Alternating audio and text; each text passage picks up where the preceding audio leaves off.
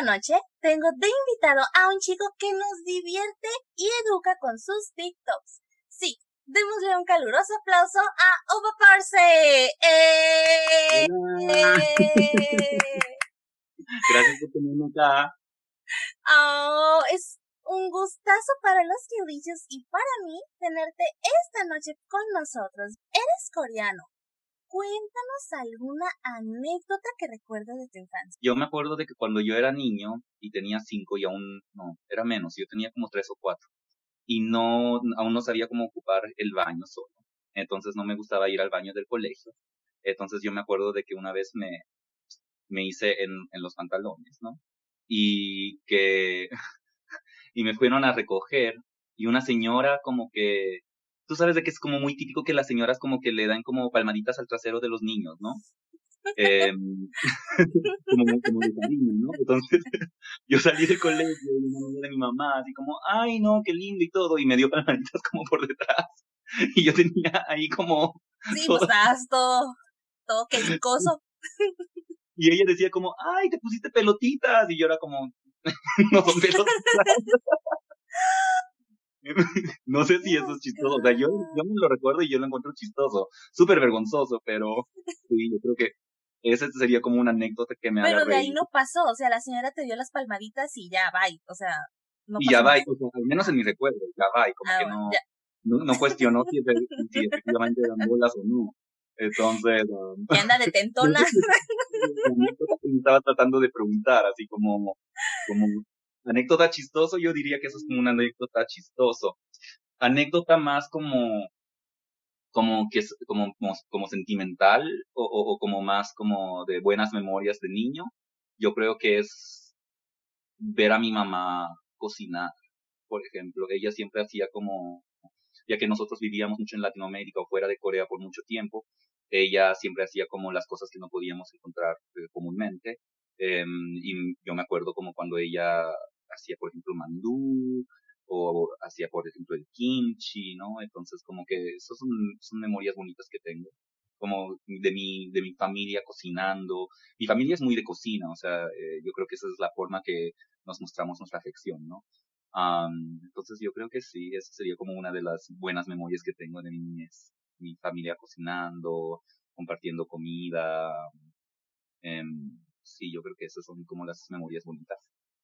Me acordé como tipo ratatouille, ¿no? Que toma un sorbito y chun, se remonta.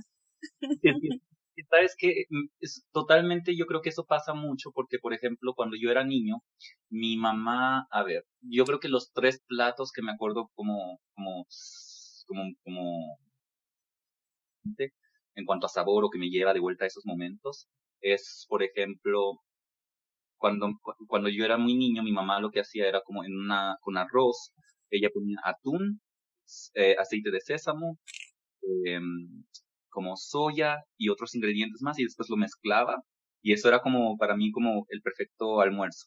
Y algunas veces hoy en día cuando estoy súper ocupado y no tengo como nada que, como que no tengo el tiempo, simplemente me pongo un poco de arroz, me pongo una lata de atún, hago exactamente la misma mezcla y cuando lo como como que me transporta de vuelta a esos momentos cuando mi mamá me hacía esas cosas, ¿no? Am, o por ejemplo el caldito de pollo que ella siempre hacía, no, es que hay como, yo creo que el tema de los sabores en verdad te transportan de vuelta como, como a ese sentimiento que tuviste cuando, cuando la- por la primera vez que lo probaste, ¿no? Entonces sí. Fíjate, me hiciste recordar, yo algo que tengo así, ah, muy presente, cuando me siento enferma, ah, caldito de mollejas de la comida china con mi juguito de naranja, porque eso es algo de, eso es algo que hacía mucho cuando era adolescente. En mi casa era de que estábamos enfermitos y vamos a comprar el caldito de mollejas y todo y la comida chinito, porque era como que el estómago a- a- soportaba. Y otra cosa es que yo cuando era más chiquita, cuando tenía como cuatro años, o sea, chiquitita, en las mañanas mi mamá me servía chocolate con un sándwichito de huevito con chorizo. Entonces, entonces, o- otra cuando estoy chippy o cuando estoy sentida, es como que dame el chocolatito con el sándwichito porque me recuerda, así como tú mencionas, o sea, me recuerda como esas, es, ese calor hogareño como cuando estás chico, o sea, te trae bonitos recuerdos eso. Ay, sí, total, es que yo creo que la comida de alguna forma es como una herencia familiar, es como, es algo que, que, que, que se va pasando de, de, de padre, hijo, ¿no? Y que, por ejemplo, yo aprendí de las, de las cosas que mis papás me, me, me, me alimentaban y hoy en día las recreo para poder sentir, como tú dices, como, como poder como sentir cierto confort, así como... Sí, ese papachito. no, sí es muy bonito. La comida no es para nada, pero siempre, siempre, siempre nos llegan a todos por el estómago. Ay, total, total. Pues que piénsalo de esta forma. Yo la otra vez estoy pensando. Que alguien te cocine, efectivamente es un acto de amor. Es decir, como que si lo, si lo piensas, uno es, o sea, yo lo veo de mi propia forma, en el sentido de que yo algunas veces soy muy flojo hasta para cocinarme a mí mismo algo. Como que yo algunas veces como que, como que apenas voy a cocinarme algo para mí mismo. Entonces yo creo que cuando uno cocina algo para alguien más es algo en verdad verdaderamente especial, ¿no? Porque es algo que ni para nosotros mismos uno como que lo piensa. el tiempo, sí, porque te estás agarrando el tiempo, el esfuerzo, buscarle el sazón, porque no, la comida desabrida, pues como verdad, o sea, le, echa, uno le echa ganitas, que sepa bien. Y piensa que hasta cuando te cocinas para ti mismo, te vas a hacer como que un, quizás una quesadilla, ¿no? Algo muy simple y rápido, eh, porque uno dice como no, no me voy a dar, no, tomar el tiempo para algo como rápido que quiero comer. Pero entonces el hecho de que estés cocinando algo para alguien y ese esfuerzo que tú dices, ¿no? Ese de, de, del sazón, tratar de que en verdad los sabores se puede, como traducir tu cariño a través de los sabores de alguna forma, ¿no? Entonces sí, yo creo que el acto de cocinarle a alguien es en verdad un acto de amor. Debería existir una materia relacionada a eso. eso es algo que sí nos deberían de educar. Ay, no. Ahora, hablemos de tu adolescencia. ¿Cómo fue la escuela? A ver, yo la verdad soy muy distinto hoy en día con mi adolescencia. O sea, yo cuando era adolescente, era, si tuviésemos que poner como eh, los típicos como estereotipos de high school, yo no catalogaba en ninguno porque literal era como un outcast. O sea, yo era como muy fantasma en el, en el, en el, colegio. Mm, no, no es de que no, no haya tenido amigos o que no, porque igual había mucha gente que me conocía, etcétera, pero me conocía más que nada por un tema más académico pero así de que yo haya sido como una, el chico popular o, hacer eso y lo otro, no sé. O sea, yo era una persona que, es más, eh, me gradué temprano porque siempre odié el, el, el, como que para mí era como, high school era como una pérdida de tiempo, entonces como que quería salir de high school lo, lo más rápido posible. Um, y no, yo siempre he sido una persona, o sea, cuando yo era adolescente, yo era una persona mucho más sumisa, Mm, en el sentido de que nunca fui un, adolescente rebelde. nunca, sí, o sea, yo siempre fui una, como de, bajo perfil. aunque yo creo que siempre tuve esta energía de querer hacer cosas un poquito más extrovertidas, por ejemplo, hacer teatro, etcétera. Mm, creo que no tenía como esa courage, como, como... Como la garra, ¿no? De, de, de, ir encima de los demás. Espérenme, aquí está mi spotlight. Exacto, como que siempre he sido un poquito muy tímido en ese Más reservado, fuiste más reservado en la, en la escuela. Pero entonces, de, en la etapa de la adolescencia, es cuando, o sea, tú empezaste con ese gusto por lo artístico y todo. O sea, en la adolescencia, ¿qué es lo que más te llamaba a ti la atención? A ver, yo creo que en la adolescencia me empezó a llamar mucho la atención el tema de, la poesía o la literatura. Em, porque en el ámbito creativo, la parte creativa, como que yo desde niño siempre, eh, siempre supe de que lo, mío era como algo más creativo. creativo científico, a mí siempre me gustaban ambas, el tema de la ciencia y el tema de la creatividad. Entonces, es más, cuando yo era niño, si me preguntaban qué quieres ser cuando crezcas, para mí yo decía como inventor o creador, porque como niño yo no sabía como qué profesión. Cómo definirlo al.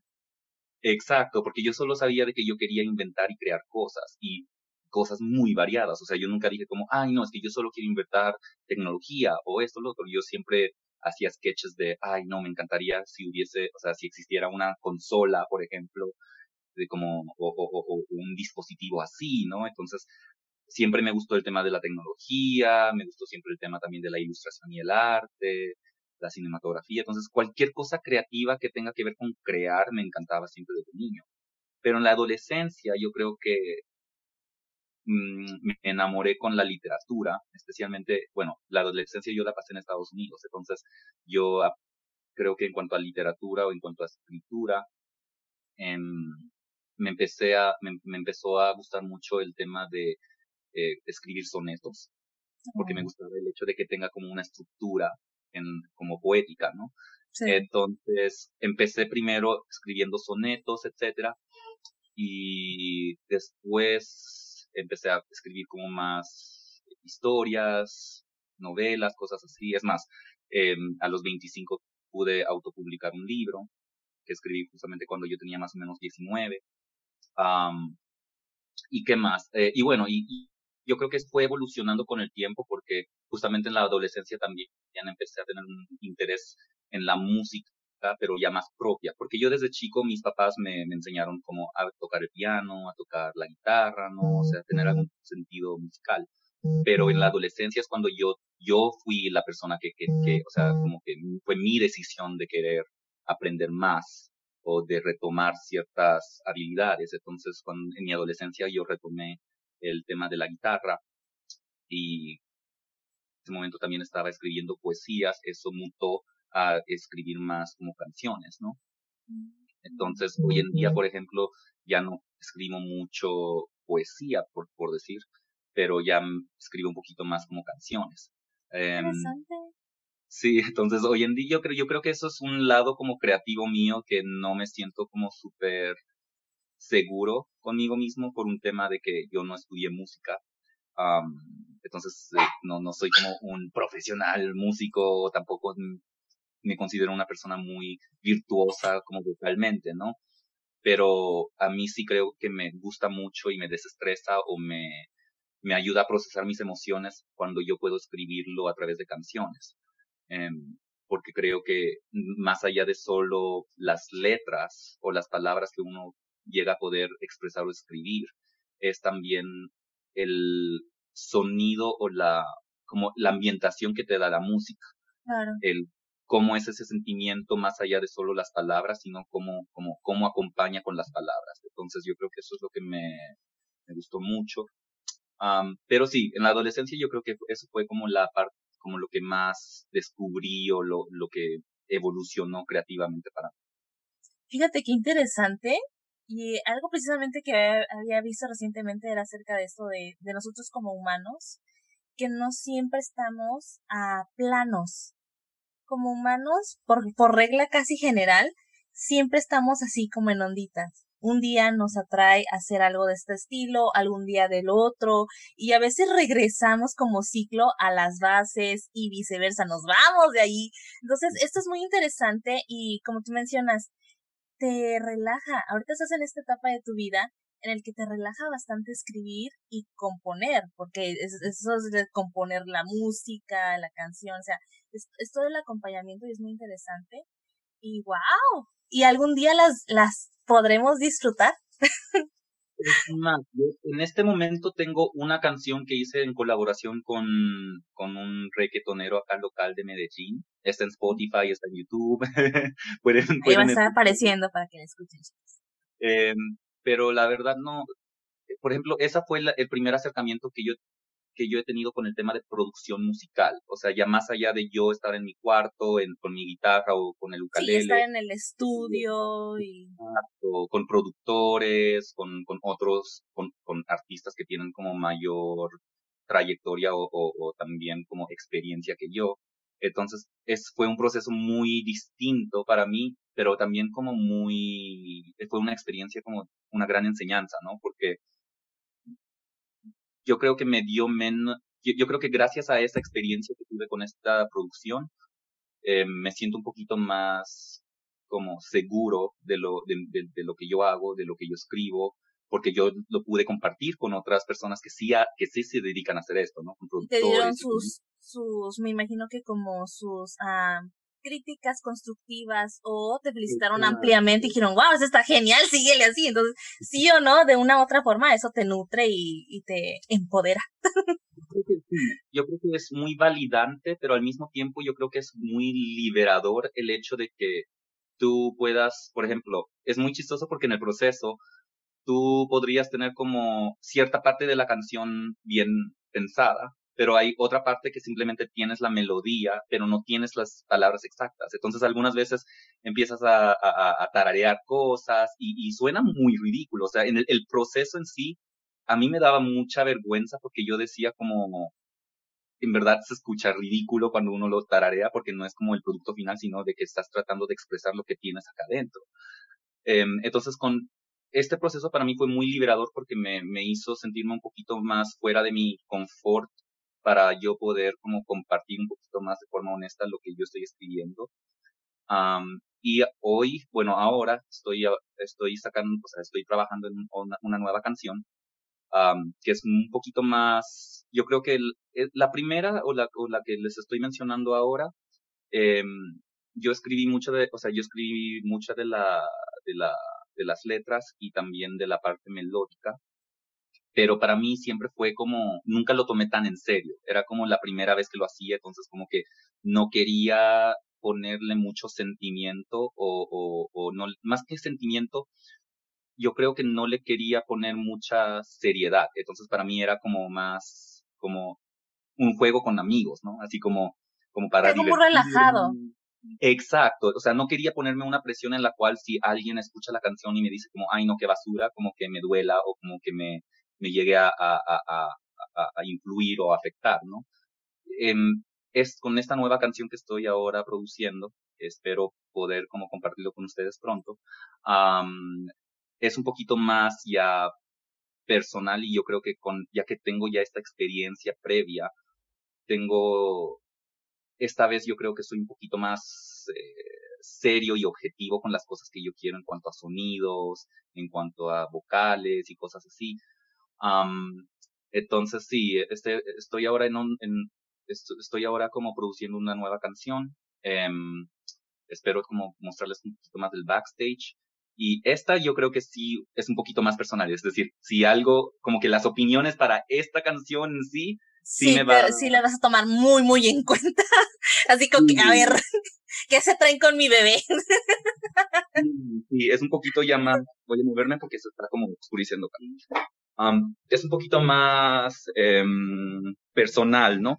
Y eso que la temática de la canción en sí no es tan, por decir, em, personal. O sea, la, la, la, temática de la canción es mucho más divertida, quizás un poquito sensual, pero no, no, sentimental, pero son palabras que yo creo que, aunque son, o sea, son ya palabras un poquito más, eh, más pensadas. Entonces yo creo que, que no sé, estoy estoy súper ansioso de poder como compartirlo con ustedes. pero sí, quisiera como compartirles un poquito más al respecto, pero estoy aún con, en producción con, con, con, el tema, entonces no hay mucho que les pueda compartir. Les puedo decir de que la, la canción se va a llamar Mago. Esa es la... La primicia. Tenemos primicia. y sí, entonces espero de, que eso sea como algo entretenido, de que les guste a ustedes y pueda compartir un poquito más de, de del arte que yo hago, como ya un poquito más personal, ¿no? Fíjate, aquí nada más ya rápido para cerrar, porque todo lo que nos has dicho es, increíble. De hecho, en uno de los podcasts tuvimos a una productora musical y nos estuvo explicando a los que y a mí acerca del proceso de una canción y eh, cómo se maneja lo de las regalías. Estuvo súper interesante todo lo que nos dijo. Y yo cuando hablan de música, yo estoy así, yo soy, soy impresionada, ¿no? Este, pero algo, algo nomás para cerrar el tema acerca de las críticas y acerca de cuando se meten con nuestros bebés, etcétera. Algo que yo, una regla que yo he seguido desde que soy adolescente es la persona que te está haciendo la crítica ya hizo lo que tú o sea, ya llevó ese mismo proceso. Si es una persona que no ha estado en el mismo proceso ni ha hecho lo que tú has hecho ni, ni, ni nada de ese estilo, esa crítica realmente a veces se habla desde los celitos, desde otras cosas que son un poquito, que no son tanto que ver contigo, sino con ellos en, en personalmente. Entonces, es algún punto de referencia que yo siempre tengo como para las críticas que se reciben. La persona que te lo hace es realmente alguien objetivo, como tú ya lo viste, los productores musicales, ese tipo de personas que realmente ya, ya tuvieron la experiencia, la carrera, etcétera, y ellos saben realmente cómo van y cómo funcionan las cosas. Y entonces su crítica es totalmente objetiva y te van a decir, oye, esto sí, esto no, esto puede mejorar por acá, por allá. Son críticas que realmente uno hay que prestar el oído y hasta los dos, porque es, es, muy importante. Pero cuando se hablan de estas críticas de, ay, no, esto es, es como un poquito, realmente, ¿qué, ¿quién lo está diciendo y qué es lo que estás, quién está hablando?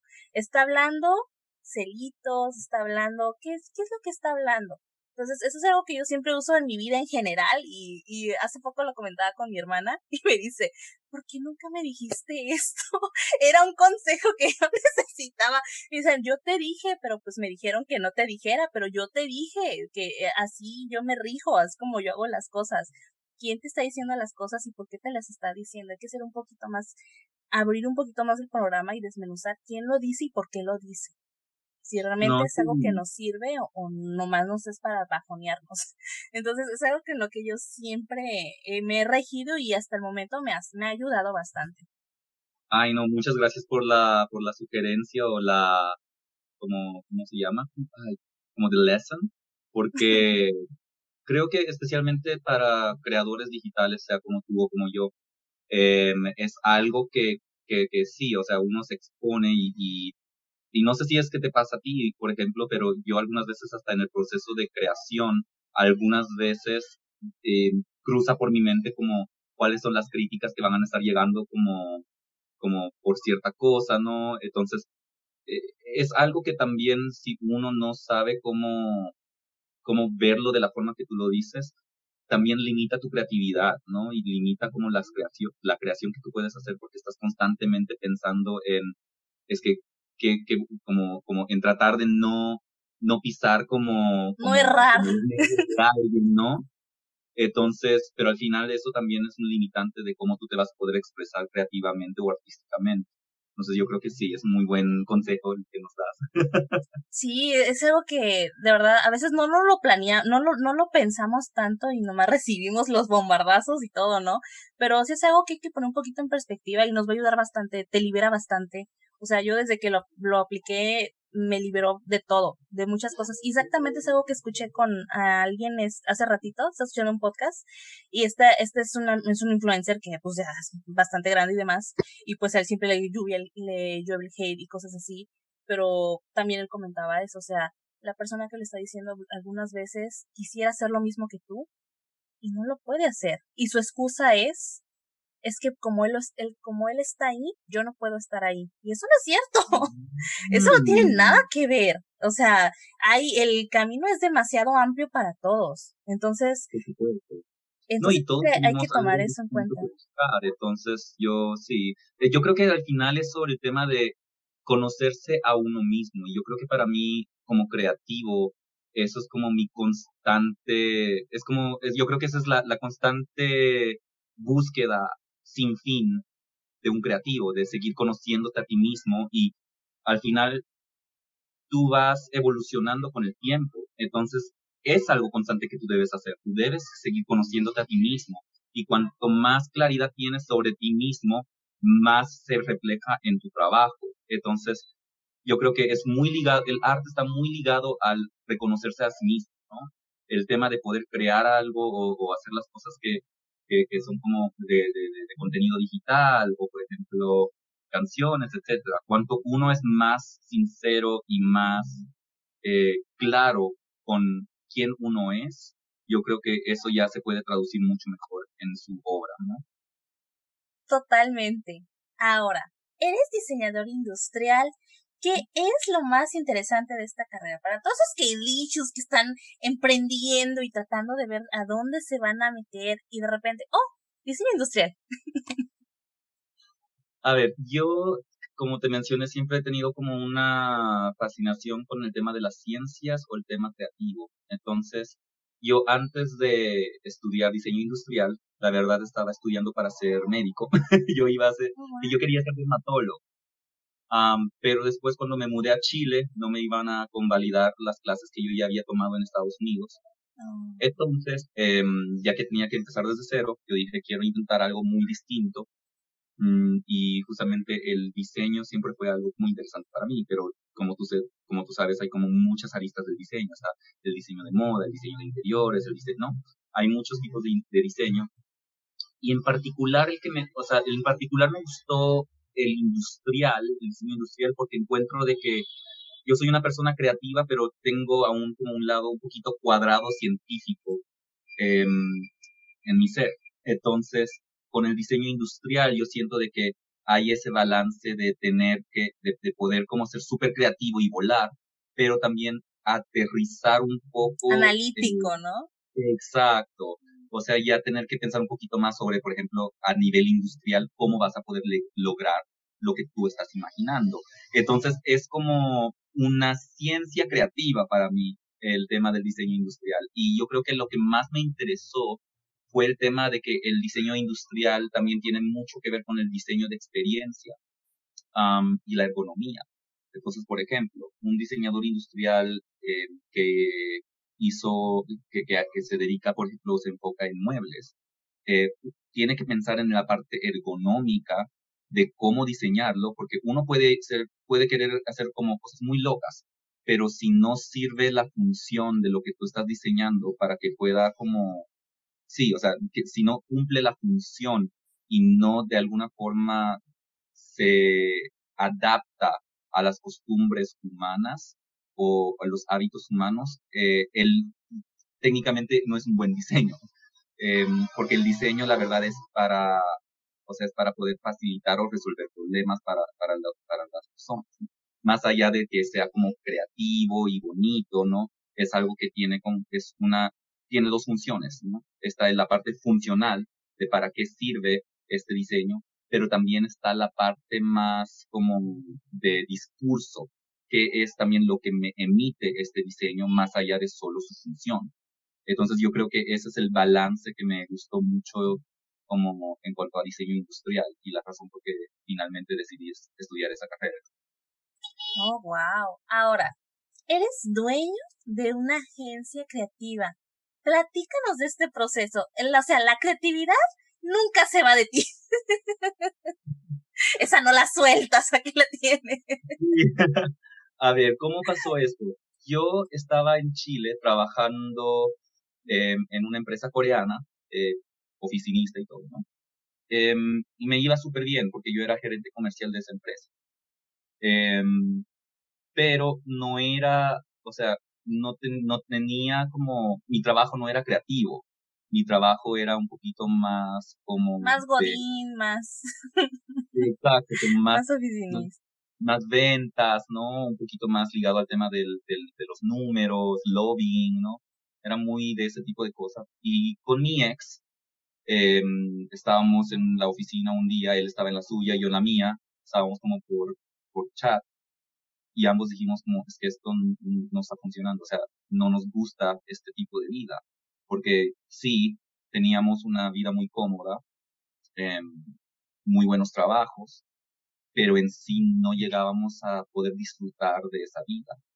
Y al mismo tiempo, eh, ya que yo trabajaba para una empresa coreana y en ese entonces esa empresa era muy conservadora, reservada, entonces yo no podía salir como como yo no podía poder como introducir a mi pareja por el tema, porque yo no podía salir como del closet hacia la empresa, pese a que todos mis amigos y todos sabían.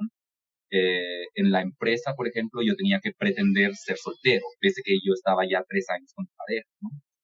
Em, y muchas situaciones en la cual empecé a ver de que trabajar en esa empresa o de forma corporativa, mm, como que es, cuanto más tiempo pasaba, menos yo me sentía, ¿no?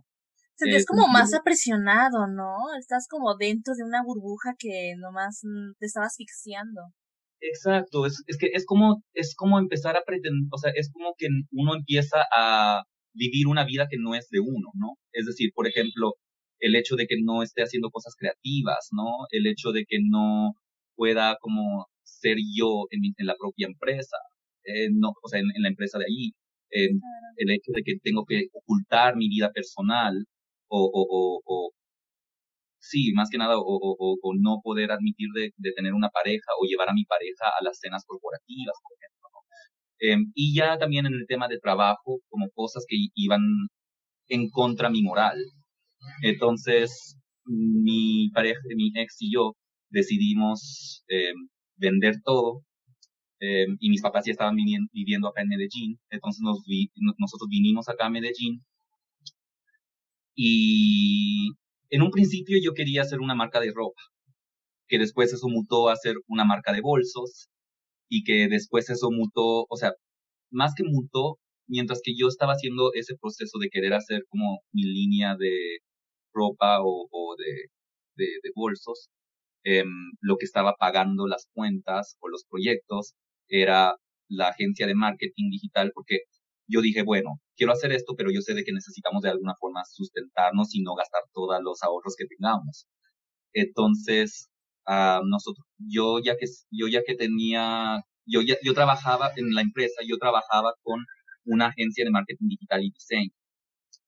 Entonces yo aprendí mucho como del proceso de ellos y cuando yo llegué acá a Medellín yo vi de que había una falta de ese tipo de servicio. Entonces, mientras que yo estaba desarrollando la línea de bolsos, en paralelo a eso, estaba haciendo el tema de, la, de los servicios de marketing digital y diseño, resultó de que muchos clientes necesitaban ese servicio, entonces esa agencia empezó a crecer, a crecer, a crecer. Entonces eh, tuve que dejar de lado un rato el tema de los bolsos eh, porque tenía que enfocarme en lo que estaba creciendo. Y hoy en día ya la agencia ha crecido lo suficiente en la cual ya no se solo, ya no solo se enfoca en temas de marketing digital y diseño, sino es, sino en estrategias creativas y en contenido creativo. Entonces ahora ya hoy en día como que todo se mezcló, ¿no? Acerca de los bolsos, la, la pieza reactivar entonces. O sea, es algo que sí o sí lo tienes, va a ser, va a suceder. Sí, sí va a suceder, lo voy a hacer es que yo tengo como muchos proyectos en este momento, entonces estoy tratando de organizar todo para que todo tenga sentido, ¿no? Como que no me, no me gustaría simplemente como lanzar cosas por, porque sí. Eh, yo creo que todo, todo debería tener como una narrativa de alguna forma, ¿no? Entonces, sí, estoy, no, no, no es, no es algo que, que voy, no es algo que en este momento mismo me voy a poder enfocar, porque en este mismo momento, como te dije, estoy con el tema de la producción de, de, de, la canción, eh, con el trabajo de la agencia, eh, que son como muchas campañas eh, creativas que estamos preparando. Y además, em, no sé, no sé si es que, que, que, muchos saben esto, pero mis papás acá en Medellín tienen un restaurante coreano y yo estoy tomando cargo de ese restaurante el próximo mes. Y estoy muy enfocado más en la parte del restaurante en este momento y de los proyectos personales que tengo. Entonces yo creo que los bolsos van a tener que esperar un poco. Y van a estar. no, es que, es que eres una persona muy creativa y ahorita estás en esa rachita de que muchas cosas están llegando. Entonces estás tratando como de encontrar los tiempos adecuados y cada, cada cosita va a tener su momento indicado a tiempo. sí, por eso de que yo digo como ya tengo suficientes cosas en el momento como en mi no, no, no voy a ser curioso, no voy a estar como metiendo más cosas si es que no puedo digerir lo que tengo en este momento, ¿no? Entonces, primero quiero que todo esto salga bien porque prefiero el que, como, como dice el dicho, ¿no? El que, el que abarca mucho poco aprieta. Ajá, sí, sí, sí. El que, ajá, el que mucho abarca poco aprieta. Y, y ahorita estás, por ejemplo, en procesos muy interesantes y procesos que hay que disfrutarlos, ¿no? O sea, esto del restaurante, un restaurante no es cosa sencilla. O sea, requiere muchas cosas alrededor. Entonces vas a estar ahí súper concentrado y disfrutar el proceso. Porque ¿quién va a decir, quién, qué, qué tantos pueden decir abrir un restaurante y sé todo lo que significa manejar un restaurante? Entonces sí, es, es disfrutar cada proceso. Sí. Muy bien. Ahora, hablando de procesos, creador de contenido. ¿Cómo surgió esto? Bueno, podemos darnos una idea más o menos, pero ¿cómo fue que un día dijiste? O más. A ver, yo a mí, siempre me gustó el tema de, crear contenido digital. Entonces, por ejemplo, muchos años atrás, hace cinco años atrás, yo ya, yo, yo, yo hacía como videos de YouTube. Pero yo nunca tuve el tiempo para tener como la constancia, ¿no? Y la disciplina de poder como eh, seguir como subiendo nuevo contenido, porque simplemente no tenía el tiempo de como, como pensar en un nuevo contenido, después tener el tiempo de editarlo, ¿no? O sea, el, porque tú debes saber como que el proceso como de poder como simplemente hacer un clip en verdad demora mucho en cuanto a edición. 60 segundos no son 60 segundos. Entonces, por eso mismo, eh, no pude como seguir con eso. Y el año pasado, en diciembre, mientras que yo estaba en Estados Unidos, eh, estaba súper aburrido en la casa de mi amiga. Y ya que mi agencia se dedica a también temas de marketing y todo eso, eh, yo estaba muy curioso de cómo funciona TikTok, porque yo conozco Instagram, no me manejo muy bien con todas las otras plataformas, pero TikTok era algo un poquito más ajeno a mí porque era una plataforma más reciente. Entonces en diciembre yo empecé a jugar un poco con la, con la red social para ver cómo, cómo se crea el contenido, cuál es, o sea, como cuál es la, la gracia de la, de la, de la red social, etc. Y a medida de que empecé como a experimentar y a jugar en diciembre, en mis videos empezaron a viralizarse y ahí es donde empecé a entender un poquito mejor como cuál es la comunidad que quiere ver como mi contenido. Fue más que nada en verdad como más como un accidente que finalmente también pude disfrutar, porque por ejemplo para mí Instagram siempre ha sido un poquito difícil como de, de disfrutar hacer contenido o me costó como conectar con Instagram por un tema de que por ejemplo, mi, mi, mi, trabajo es mucho en computador, no es algo como tan visual. Y si tengo como piezas gráficas, eh, no las puedo compartir en mi propio Instagram porque tengo como contratos de confidencialidad con mis clientes. Entonces, eh, en Instagram yo nunca supe como qué, qué mostrar o qué subir o qué, como no sabía qué, qué, qué. O sea, es como limitado, ¿no? Así como que te estaban agarrando de ¡ah! Exacto. Y, pero TikTok, por ejemplo, para mí fue mucho más liberador porque yo me entretengo haciendo el contenido. Eh, no es no es tan laboroso por decir o no me no me genera no no no tengo la duda de qué debería hacer simplemente me fluye con TikTok entonces también yo creo que fue por un tema de que me conecté bien con la red social de alguna forma eh, la dinámica de la red social como que funciona muy bien de la forma que yo también pienso y funciono Entonces yo creo que es así como llegué a, hacer como creación de contenido y sí, ahora sigo haciendo eso y espero como, o sea, estoy también, bueno, centrándome mucho en eso y es por eso de que no puedo hacer bolsos en el momento. Fíjate, ahora que hablamos de las redes sociales, ah, tú como bien sabes de todo este tema y demás, puedes saber cada rendimiento funcionamiento de cada una de las plataformas. Tenemos a Facebook, tenemos a Instagram, tenemos a TikTok, tenemos YouTube. Curiosamente, TikTok ahora sí que les puso la vara alta a las otras tres. ¿Por qué? Porque con 60 segundos demostró muchas cosas. Aparte de que el algoritmo no cobraba. Bueno, ahorita me parece que ya pagan una pauta la gente que se quiera poner ahí, ¿no? Hay ciertos comerciales que ya empiezan a cobrar, pero en, en, un inicio no cobraba y cualquier persona podía hacerse viral en cualquier momento. Y fue mm. algo mágico, a diferencia de las otras tres que obviamente ya tenían como esa escuela de las pautas, del pago y demás, y como que los hicieron bajar y decir, ok, vamos a dar chance. Porque Reels, por ejemplo, de Instagram, está llegando a más gente. O sea, curiosamente, ahora los reels, sí hay más gente que puede llegar a ver esos reels y más gente puede llegar a tu contenido de Instagram por esos reels. O sea, es curioso cómo una red le hizo que las otras dijeran, bueno, ok, vamos a ceder un poco. No tanto, pero un poco. Ah, por supuesto. O sea, piensa de que lo habíamos ya evidenciado con el tema de Snapchat, por ejemplo, ¿no? O sea, Snapchat es el que básicamente creó como esta la noción de las historias, o sea, las historias es como algo que se sacó básicamente como de la dinámica de Snapchat. Y bueno, yo creo que es súper curioso lo que tú dices sobre el tema de las pautas y todo, porque con TikTok últimamente yo he notado de que sí, mi contenido, como el alcance orgánico que tiene mi contenido en TikTok hoy en día, es un poquito más lento que, por ejemplo, hace unos cuantos meses. Y es porque cambiaron como el tema de que ahora ya sí se puede pautar, entonces como que hay un interés más allá que solo mostrar el contenido. Pero sí, es súper interesante lo que tú dices, sí, es muy cierto. Oye, y eso me, eso me acaba de acordar una cosa, porque sí, TikTok estuvo muy bien durante un buen rato, ahorita vemos este, este asunto de las pautas, pero también la música. ¿Notaste el punto de la música que ya no es tan fácil como antes poner música sin derechos de autor? ¿Notaste eso?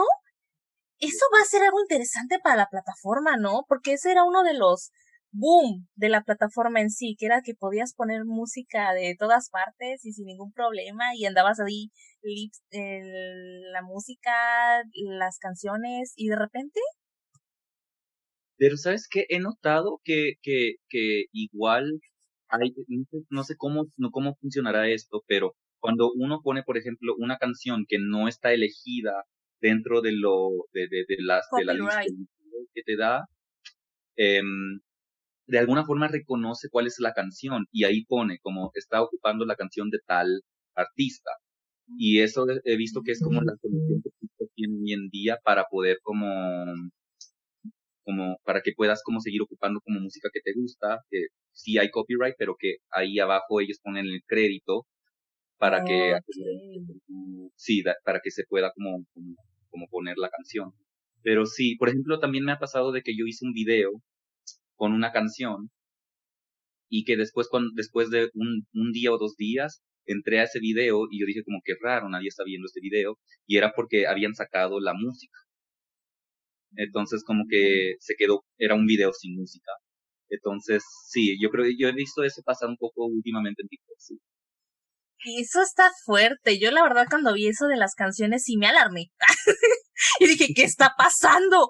Porque obviamente pues uno va cazando, ¿no? Uno va viendo qué está sucediendo con las plataformas, cómo se están ahí agarrando del chongo entre ellas. Y de repente que hiciera TikTok esto, me quedé, ok, TikTok iba muy bien. Y con esto, quién sabe qué tan bien siga. O sea, a mí sí me, me llamó la atención ese detalle. Dije, ¡Ah! se me hace que si no se pone las pilas, va a bajar, porque iba muy bien. O sea, TikTok iba ganándole a todas, pero con esto de la música y el, el detalle de las pautas, que muchas personas han dicho, no, que estoy en Shadowban, que ya nadie me está viendo y demás. Entonces, sí es un poquito como que, híjole, esperemos que se recupere y note su error, porque la verdad iba muy bien. No, sí es cierto, pero es que yo creo que al final como que las redes sociales son todas, de alguna forma u otra, tienen siempre como un ciclo de vida, es simplemente qué tan largo va, va a poder como subsistir. Porque si lo piensas, TikTok es básicamente una evolución de Vine. Bueno, es musical y... y... musical, y por ejemplo, Sí, súper interesante. sí, es, es bastante interesante, pero bueno, habemos ahora de ¿Cuál es tu sueño más grande? Poder vivir tranquilamente por mi arte, que yo pueda crear y compartir mi arte y que eso pueda también cubrir mi vivir. Es decir, no hay nada más como yo creo que el sueño de cualquier artista, ¿no? El, como que pueda uno estar tranquilo em, haciendo su arte. Yo creo que ese es mi sueño, estar tranquilo haciendo mi arte.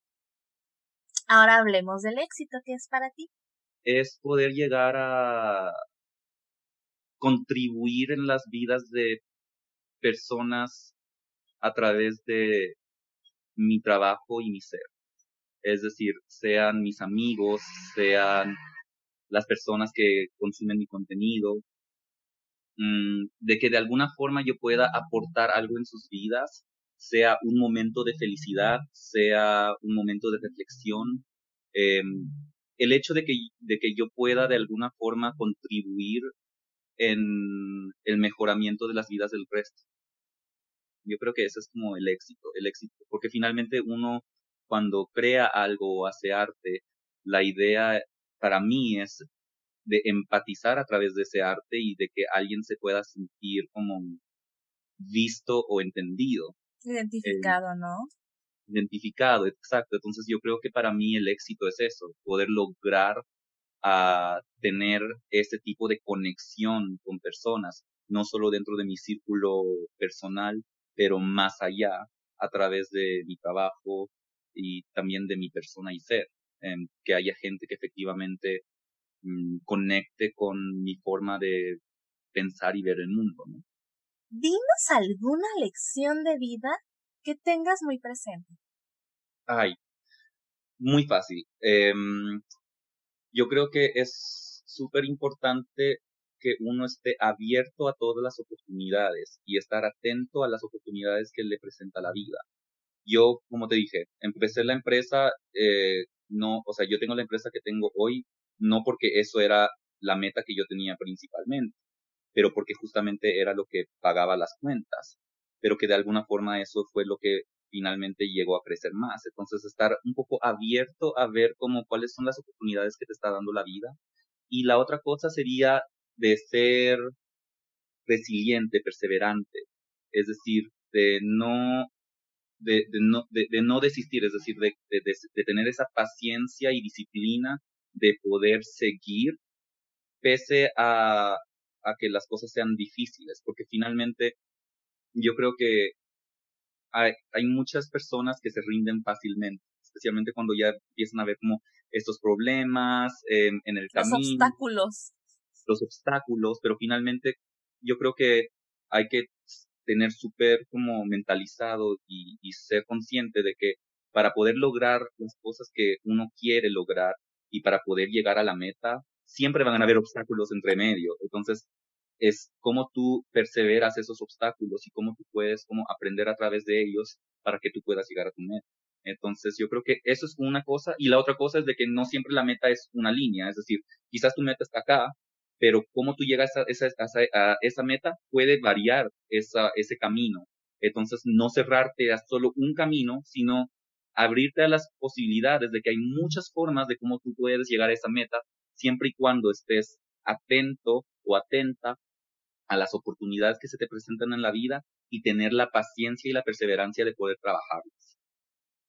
De que todo lo que has dicho es muy cierto, te sigo totalmente. Y algo que sucede mucho ahora, ¿no? Porque sí estamos en esta época de que hay cosas que no están bien, que sigan pasando, pero no estamos en un mundo utópico, lamentablemente estamos en este mundo distópico donde no todo es perfecto y donde no todo siempre va a salir como uno quiere, así, sin problemas, sin nada. O sea, no, o sea, aunque eso es una realidad deseada, no siempre es así, porque siempre nos vamos a enfrentar con situaciones, circunstancias que están ajenas a nuestro control. Entonces, es ahí el, el, como mencionas, el mentalizarnos y en vez de sufrir y decir, ¿por qué el mundo está contra mí y por qué no puedo hacer nada? Al contrario, es como, ok, tengo esto enfrente, ¿cómo voy a poder pasar ese obstáculo? Y seguir, y seguir. Y todo lo que he mencionado estoy totalmente de acuerdo contigo y eso es algo que ahorita como que tiene esa, ese detalle de que a veces sienten que las cosas no deberían de ser así y tienen razón, no deberían de ser así, pero si estamos en el momento, hay que pasar el bache, hay que pasar el obstáculo y seguir adelante y seguir para adelante todo el tiempo y no quedarnos en ese de que, ay, es que es nomás yo y pues no, o sea, hay que seguir adelante. Y eso es algo que antiguamente se hacía mucho, era de que te pegaste ni modo, te levantas y vámonos. Como la vieja escuela, ¿no? Así de, ni modo, mijito, limp, sacúdase y vámonos, sígale. Sí, es que uno tiene que tener como ese tipo de actitud automotiva. ¡Ah! Y automáticamente como que jale algo, ya. Totalmente. Ahora, ¿existe alguien o algo que te inspire? Mm, yo creo que las personas que me rodean, mi círculo como, como íntimo o personal, que sería básicamente mi familia y mis mejores amigos. Mm, particularmente Obviamente mi familia está conformada por mis papás, mamá, papá y mi hermano. Para mí siempre eso ha sido familia, como que no, no, no tengo mucha relación con, con familiares extendidos, por ejemplo, con mis tías o tíos. Entonces yo creo que en mi familia y personas contadas con quien, con, con quien yo también considero que son mi familia hoy en día. Entonces, sí, yo creo que esas son las personas que me inspiran. Muy bien. Ahora, libros, películas, series y videojuegos que te guste ver o leer. A ver, eh, el libro que estoy, me estoy leyendo en este momento es la, El arte de la seducción. Mm, muy interesante. Series que me encanta ver. Yo tengo como un gusto como súper adolescente. Entonces, como que Sabrina and the Teenage Witch, eh, como, como, ese tipo de cosas. Sí, me encanta como ese tipo de cosas en cuanto a series, películas de terror cualquier película de terror, aunque sea una película de terror mala. Me encantan las películas de terror. Um, ¿Y qué era la otra cosa? Videojuegos. Videojuegos, ah, ya. Yo juego Final Fantasy XIV en línea. Me encanta, o sea, yo creo que el único juego que yo como que me he permanecido con, con, como por un buen tiempo. Porque yo no soy muy bueno con los juegos, para ser súper honesto. Soy como de juego, empiezo a jugar y después como de una hora ya estoy como, me aburrí pero, por ejemplo, Final Fantasy XIV es el único juego que constantemente he estado como frecuentando, aunque últimamente con todo el trabajo no he podido como conectarme, pero espero que con la nueva expansión este noviembre me pueda conectar. Ande. Ahora, grupos de equipo favorito. ¿Tienes grupos de equipo favoritos? Grupo Blackpink. ¿No viste la publicidad de esta Lisa que sacó, creo que con Bulgari? Ay, creo que la vi. Ay, no, me encanta. cosa? Wow. Para la luna. y estoy, escuché de que ella ahora va a salir, va a sacar su, su, su solo. Su solo, sí, sí, sí. Entonces estoy como súper ansioso de escucharlo. Pero a ver, en cuanto a grupos, a ver, eso sería en cuanto a female group. Mm, yo creo que si estamos hablando como grupo BTS, obviamente como grupo boy band. Pero si hablamos como de artista solo, yo soy un gran fan de Taylor Swift. O sea, yo soy un gran Swift y a mí me encanta Taylor Swift. no, y Taylor es impresionante, ¿no? Por cómo, cómo ha llevado su carrera, los obstáculos que ha tenido que enfrentar con eso de que su música no era su música. O sea, de repente no tenía los derechos de la música por, por el, el ex representante, ¿no? O el que tenía todo el control de ella. Y cómo ella vio la forma de darle la vuelta. Ah, pues voy a volver a grabar las canciones. Pues total, es mi voz. las vuelvo a grabar y ya. Y ya, como si nada, pues obviamente sus regalías y todo se, se va a conservar, ¿no? E, es muy interesante. Y luego los ex le sirven para inspiración a álbums. es que yo creo que a mí lo que me llega a gustar de ella es de que identifico mucho con el tema de, de, de, de poder como expresar tu vida o tus pensamientos a través de la música.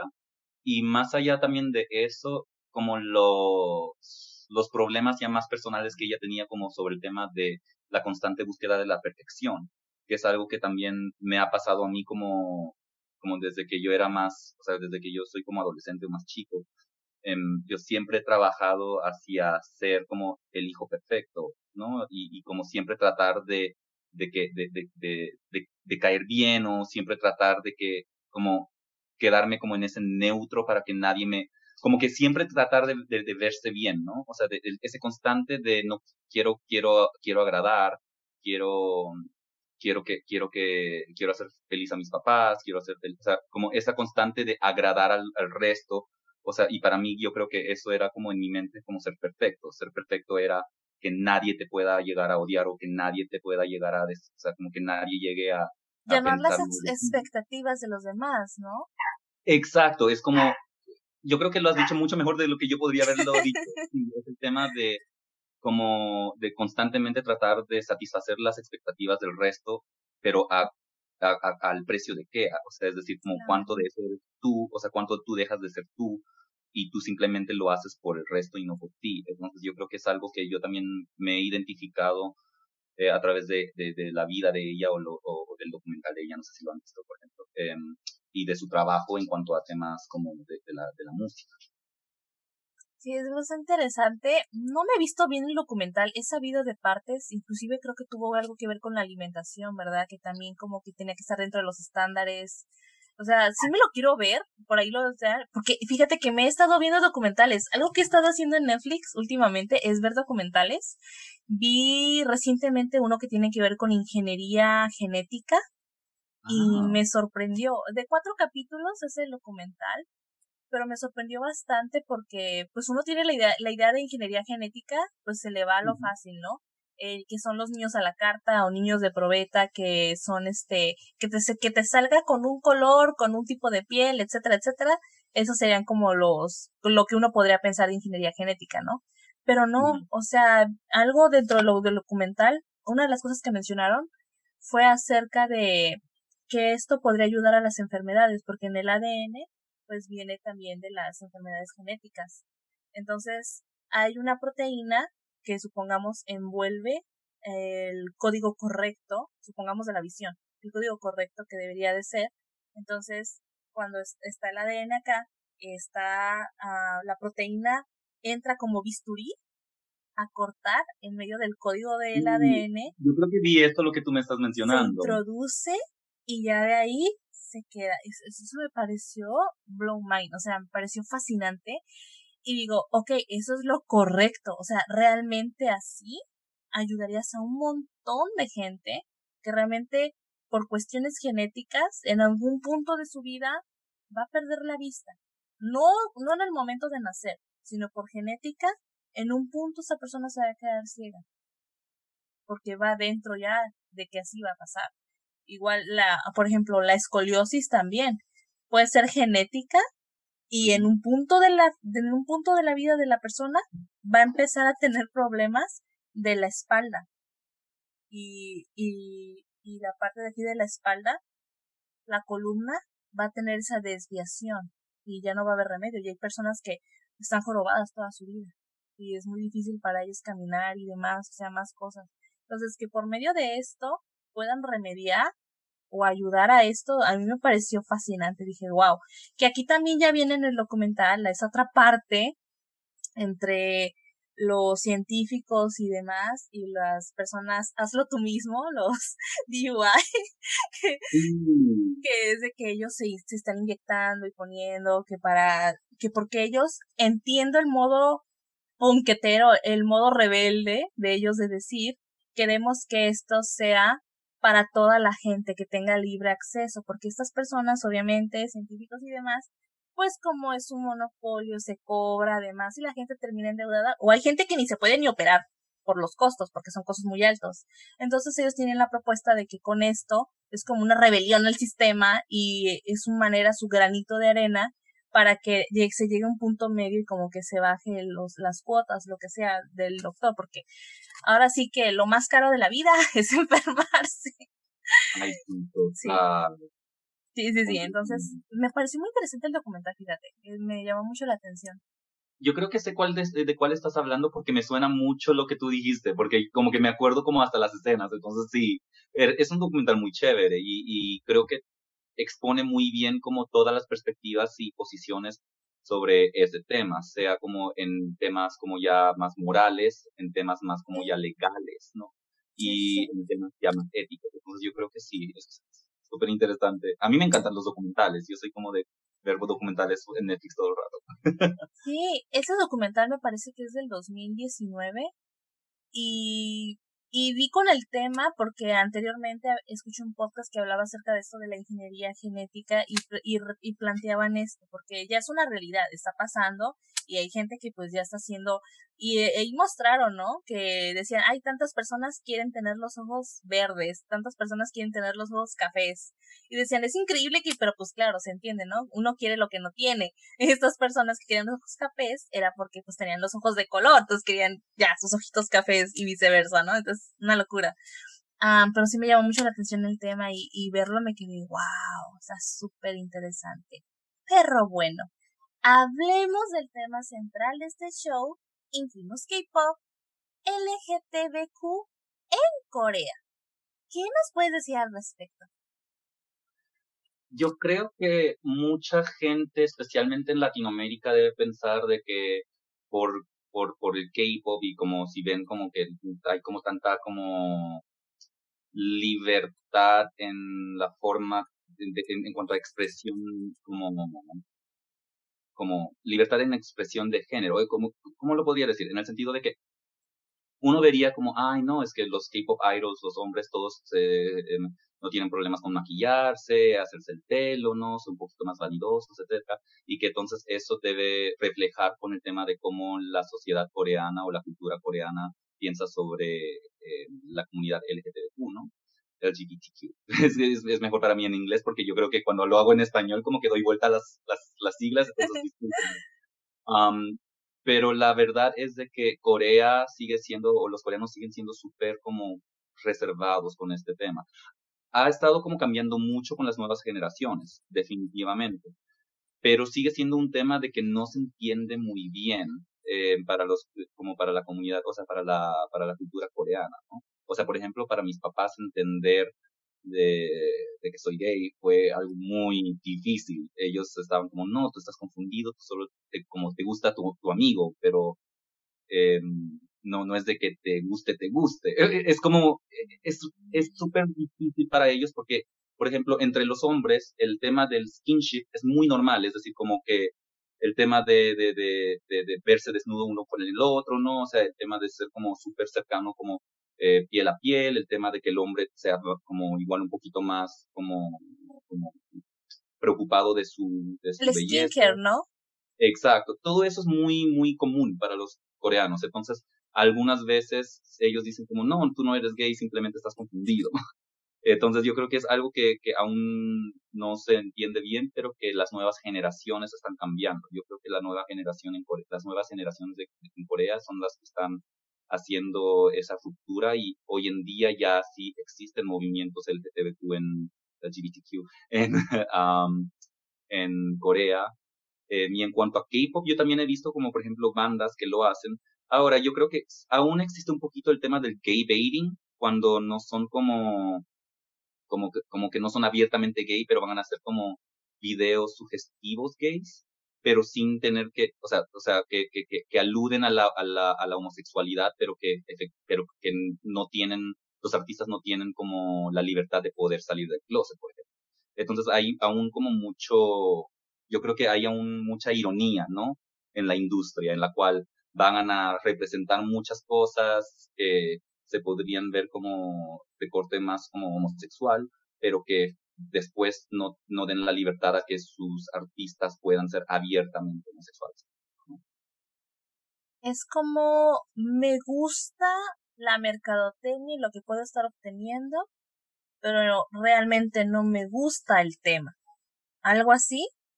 Sí, yo creo Que, sí, yo creo que es un poco algo así como lo que tú dices, es como que no lo ven, ven como la homosexualidad más como un trend que el ser, ¿no? O sea, no, yo creo que es ahí donde, donde, donde aún existe como esas confusiones en la cultura coreana, pero que estamos como de a poco como mejorando en ese tema. Fíjate, hablando del tema de, de lo que es el marketing y lo que se vende, no se vende, a mí me vienen a la mente dos grupos por contextos similares y diferentes a la vez. Había un grupo me parece Estela, ¿no? Que era un grupo que fue muy sexualizado en su momento, me parece que era Estela, que las chicas tenían conceptos muy sexuales y después ellas salieron a decir que ellas realmente no lo querían hacer, que era parte de la industria, que eh, por favor no apoyaran el concepto porque ellas no lo querían hacer realmente, querían estar fuera de eso. Y viene la otra contraparte que estamos viendo con Only One Off, que es un grupo que creo que fue controvertido en Corea por el bailable que tuvo tan sensual y todo demás, que eh, de, ¿cómo se le llama? De skin, del contacto entre hombres, eh, no era solo eso, se pasaba bastante. Entonces sí fue como muy controvertido en Corea, ¿no? Pero a diferencia de lo que fue con Estela, me parece que con estos chicos, ellos mismos hicieron la coreografía, ellos mismos lo propusieron, o sea, era algo que ellos netamente querían hacer que esa es como la, la versus que podemos ver de un concepto al otro.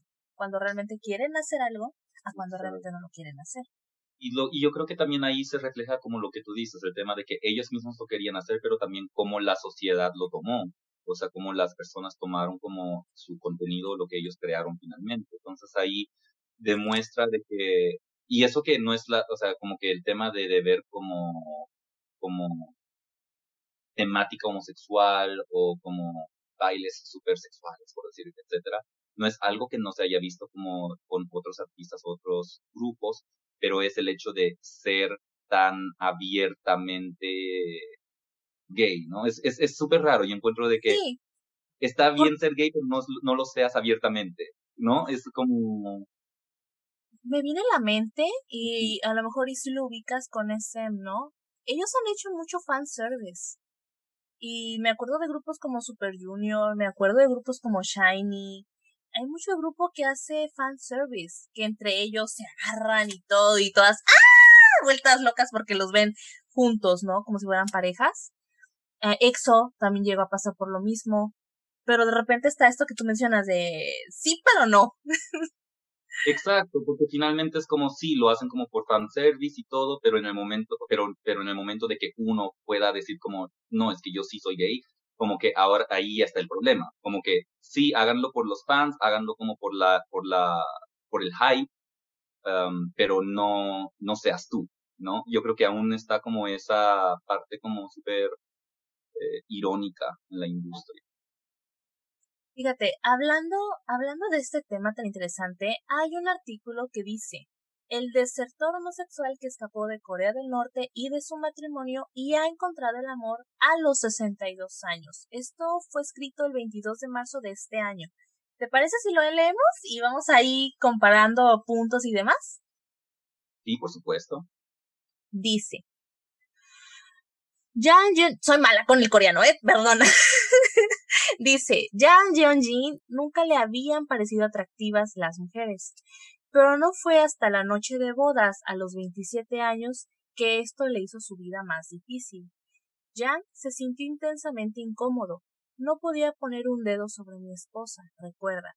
Aunque la pareja finalmente consumó su matrimonio, el sexo era poco habitual. Cuatro años después, su esposa seguía sin quedar embarazada, y uno de los hermanos de Jan comenzó a averiguar. Jan admitió que jamás se había sentido atraído por una mujer y su hermano lo mandó rápido al doctor. Fui a muchos hospitales en Corea del Norte porque pensé que tenía algún problema. Nunca se le ocurrió a Yang o a su familia que podía haber otra razón por su falta de interés hacia su esposa. Pruebas médicas. La homosexualidad no es un concepto en Corea del Norte, dice. Si se ve a alguien correr a saludar a un amigo del mismo sexo, se asume que son buenos amigos. De hecho, con frecuencia se ve a adultos del mismo género agarrados de la mano en la calle, explica. Corea del Norte es una sociedad totalitaria. Tenemos mucha vida comunitaria, así que es normal para nosotros. Echando la vista atrás, Jan piensa que no era el único incomprendido. Cuando ingresó al hospital durante un mes para hacer pruebas médicas, conoció a otros pacientes descubrí que muchos habían tenido una experiencia similar, hombres que no podían sentir nada hacia una mujer, pero explorar lo que realmente sentía era casi imposible. En Corea del Norte, si un hombre dice que no le gusta a una mujer, la gente piensa que está enfermo. Un hombre con el que ya había servido en el ejército lo visitó varias veces después de ser dado de alta. Le confió que su noche de bodas también había sido un desastre, y que ni siquiera podía tomar de la mano a su esposa. Creo que era alguien como yo, reflexiona Yang. Park Jung-won, profesor de leyes en la Universidad Kookmin en Seúl, Corea del Sur, no tiene conocimiento sobre alguna ley explícita en Corea del Norte contra las relaciones homosexuales, pero agrega que las leyes del Estado contra las relaciones extramaritales y la violación de las costumbres sociales probablemente serán utilizadas para enjuiciar cualquier acto sexual gay.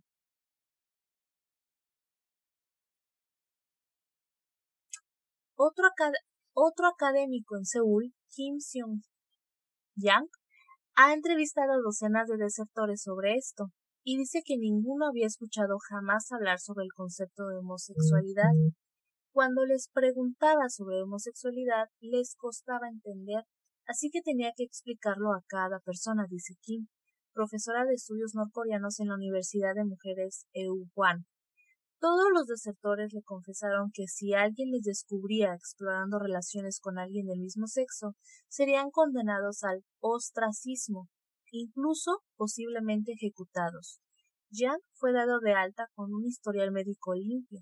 Todas las pruebas médicas solicitadas por su hermano mostraron que no tenía nada mal. Todo es un, yo creo que esto es una gran prueba de por qué hasta, o sea, por qué hoy en día el tema de la comunidad sigue, debería seguir siendo como un tema de conversación, como que la lucha aún no ha terminado. Porque hay muchas personas que piensan de que no, solo porque, por ejemplo, en Estados Unidos o Europa o Latinoamérica, como que hay una, ya hay como un, una apertura un poquito más sobre, sobre la comunidad. Hay muchos otros lugares, no solo Corea del Norte, Um, pero hay muchos otros países que también siguen teniendo como hasta reglas discriminatorias o derechos discriminatorios eh, contra la comunidad gay. Entonces, yo creo que esto no solo es un reflejo en como en sí como solo de Corea del Norte, ¿no? Yo creo que es un reflejo de muchos otros países que también eh, aún no tienen ese tipo de, conocimiento y más allá de eso hay aún países donde castigan el hecho de ser gay o el hecho de ser parte de la comunidad. Em, yo creo que en ese sentido, por ejemplo, Corea del Sur obviamente está mucho más avanzado eh, con, esa, con ese tema. No es de que no se, no se reconozca o no se, entienda el tema. Yo creo que hay aún un tema de negación social, quizás, mm, para, sí, yo creo que aún hay eso, pero no es como que no se entienda, o sea, yo creo que no es de, no es un desconocimiento, yo creo que el entendimiento quizás puede ser algo como compartido porque como lo que yo te dije, en el artículo justamente menciona eso, de que el compañerismo y todo hace de que ellos no entiendan de que como esas emociones más allá de solo el compañerismo, porque hay como tan... El skinship de que se agarran en la mano y todo, como si nada. Skinship y todo, entonces como que hay esa confusión y yo creo que quizás si hay algo que se comparte en ese sentido con Corea del Sur, sería como eso, pero en cuanto a conocimiento de, de, de sobre la comunidad, etcétera, o sea, obviamente es mucho más avanzado en ese sentido. Y, y yo creo que no, en, hoy en día Corea del Sur está mucho más abierto de lo que hasta yo me puedo llegar a, acordar hace 10 años. Piensa de que, por ejemplo, a los 2009, 2008, no sé si es que ustedes se pueden recordar, pero uno no podía ver un video musical donde, donde salgan las idols en un miniskirt o en shorts. Entonces, por ejemplo, cosas que nosotros hoy en día vemos como de Sunmi, ¿no? O vemos como de Blackpink, lo que sea. Esos videos se, ellos solo, solo podían televisarlo eh, después de las 10 de la noche, por ejemplo. ¿no? Eso era como algo que pasaba en Corea del Sur como hace unos 11, 12 años. Entonces, yo creo que hoy en día, especialmente con el tema de la globalización y las nuevas generaciones, estamos como teniendo una apertura mental al respecto, pero de que tiene que seguir siendo un tema de conversación y de concientización y de y de educación más que nada, yo creo. Yo creo que eso sigue siendo como algo que deberíamos seguir luchando y seguir como visibilizando. Dice, la decisión de marcharse. Por otro lado, la esposa de Yang seguía siendo infeliz. Pensaba, debería dejar marchar a esta persona. Deberíamos encontrar una forma de ser felices, cuenta el desertor. Yang solicitó el divorcio. Sin embargo, este proceso no es fácil en Corea del Norte se requiere el permiso de un tribunal y estos priorizan la unidad familiar, dice el profesor de leyes Park Young-won. Solo utilizan una separación si el matrimonio en visto como es visto como una amenaza a la ideología del país, explica. Fue entonces cuando Jan se dio cuenta que solo le quedaba la opción de huir, de abandonar Corea del Norte. Esto anularía automáticamente su matrimonio y permitiría volver a casarse a su mujer pero el catalizador de su decisión fue una visita del mejor amigo de Yang, un hombre llamado Seon Cheol. Habían crecido juntos en el pueblo norteño de Chongjin Eran muy cercanos y dormían en la misma cama cuando uno se quedaba en casa del otro durante la infancia. Pero cuando crecieron los sentimientos de Jan por Seoncheol se intensificaron. Realmente Seoncheol me gustaba mucho. Todavía sueño con él. A veces Seoncheol le visitaba para cenar y una noche preocupado por la tarde que se había hecho, Jan persuadió a Seoncheol para que se quedara a dormir. Unas horas más tarde, Jan se encontró saliendo de su propia cama y acercándose a Seoncheol estaba devastado cuando su amigo dormido ni siquiera se movió. No sé exactamente qué quería de él, tal vez solo que me abrazara fuerte, dice Jan. Aquel momento le hizo sentir que su vida en Corea del Norte había llegado a su fin. De que hay personas que tienen las libertades que nosotros tenemos. Eh, una cosa es obviamente estar como dentro del closet y no poder como decirlo, etcétera, pero otra cosa es estar literal en un país que te limita el, o sea, la educación y el entendimiento de esas cosas. O sea, por último, nosotros sí tenemos el acceso de poder como buscar sobre estos temas y poder como entender qué es lo que está pasando con nosotros mismos. Y pensar de que haya un gente que no tiene como esa libertad que todos nosotros casi quedamos por dado, ¿no? Yo creo que eso es lo, lo, triste y lo más y lo más impactante de esta historia. Hay dos cosas que se me vienen a la mente. La primera, hay una película que se llama El baile de los 41. No sé si la has visto, pero es una película mexicana que se basa en un hecho histórico uh, en el que se capturó a 41, entre comillas, personas la mitad estaba vestido con traje de mujer y la otra mitad pues vestido con traje de gala, ¿no? De hombre. Entonces todos eran hombres, todos estaban bailando. Era un club gay en esa época de, de México, era en la época del porfiriato además. El número 42, que era de parte de los que estuvieron ahí y desapareció de esta nota periodística, era el yerno del presidente en ese momento. Entonces, Cabe resaltar que él estaba casado obviamente pues con la hija eh, por cuestiones económicas totalmente. Cuando uno, uno empieza a ver la historia se da cuenta de que todo era cuestión de económico, estatus, demás, pero eran infelices. O sea, él, ella eran infelices, o sea, y eso es un punto muy, muy importante, ¿no? Porque, ¿qué tan importante es eso? O sea, ser honesto con uno mismo, ¿no? y no dejarse llevar por X o Y y ser fiel a tus ideales, ser fiel a tu mismo, porque en el proceso también puedes estar lastimando a otra persona, pues que ni, que ni, porque como ella mencionaba, como mencionaba Jan, ¿no? O sea, él realmente quería mejor ya salirse de esto, separarse, porque ambos no estaban felices, ambos no estaban bien. Eh, se me vino a la mente esa película, está interesante. La vida de esta persona no se quedaba ahí, o sea, pasaron todo ese trago amargo y como ambos no eran felices, como casi se agarraban del chongo porque pues no eran felices, ¿no? Este, la, la historia, me hubiera gustado que la historia la abarcaran un poco más, porque aquí viene la, la otra parte también. Hay una escena, este, a estas personas, pues les dan repudio, los golpean, demás, en la vía pública, los hacen barrer vestidos, este, como mujeres la mitad y la otra, o sea, pues como estaban, órale, se ponen ahí, los insultaron y demás, los llegaron a violar. Y eso es algo que me parece lo más estúpido, lo más horrible. Si tanto te estás quejando de algo, ¿por qué les haces daño? O sea, es, eso es, esa es la hipocresía, ¿no? De una sociedad que dicen esto no, pero tú les haces daño haciendo eso, o sea, no tiene lógica.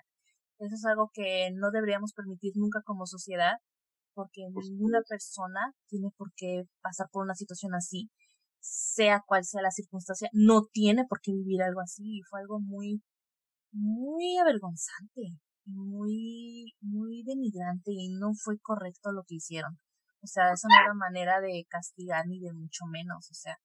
Entonces, está interesante la película, este, sí te deja pensando, porque sí te quedas como que, wow, lo que pasó en esa época y demás. La historia de esta persona en particular se queda corta, o sea, después de esto, palabras más, palabras menos, este, terminó con, con una persona muy importante también en la historia, pero esta persona que fue muy importante en la historia le hizo la vida miserable, lo disfrazó de mujer y lo tenía con él en lo en, en la guerra como como así.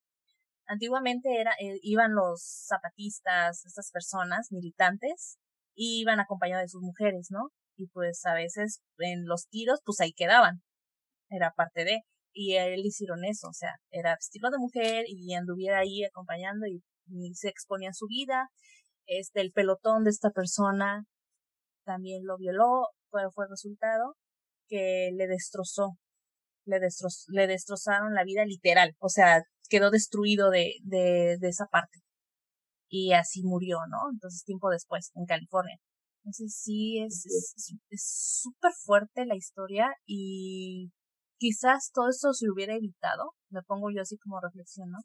Si desde un inicio somos fieles a nosotros mismos y no nos dejamos llevar también o, no nos dejamos cegar por el que dirán y las apariencias y demás, y somos un poquito como más, mm, no, mejor me quedo así, solito, no me molesten, bye, y hasta ahí, ¿no? Pues es, es que la historia es, es, es, increíble, es, es, increíble de la mala manera, porque te quedas como, es impresionante, te quedas, ¿por qué?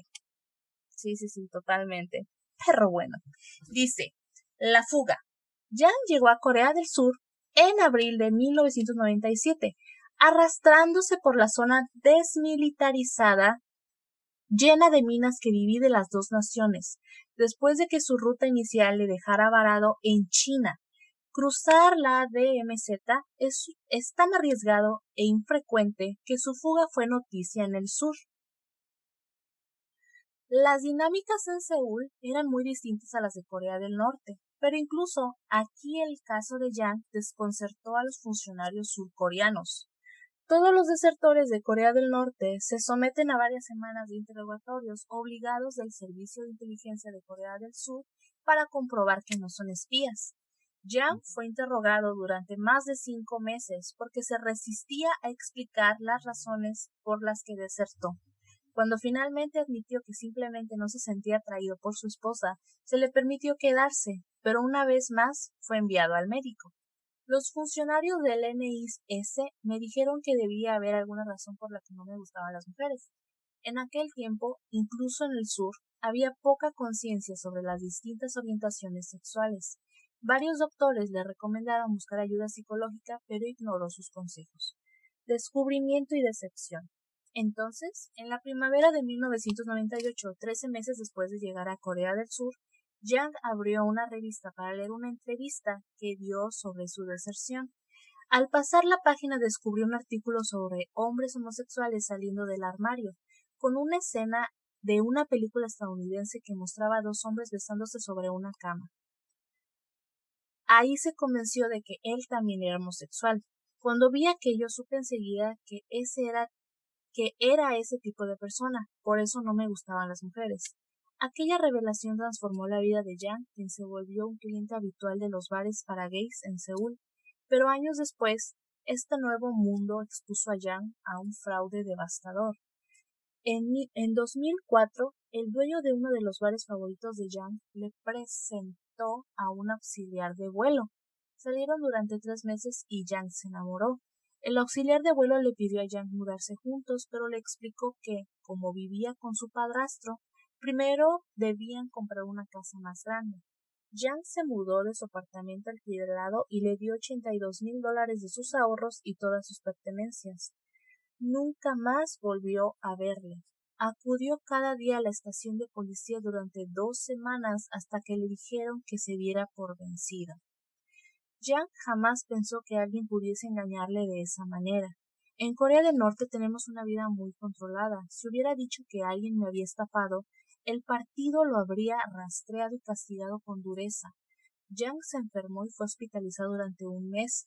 Piensa que fue producto del estrés. Esto significó perder su trabajo en una fábrica. Como consecuencia se quedó sin dinero, sin casa y desempleado. Poco a poco fue reconstruyendo su vida.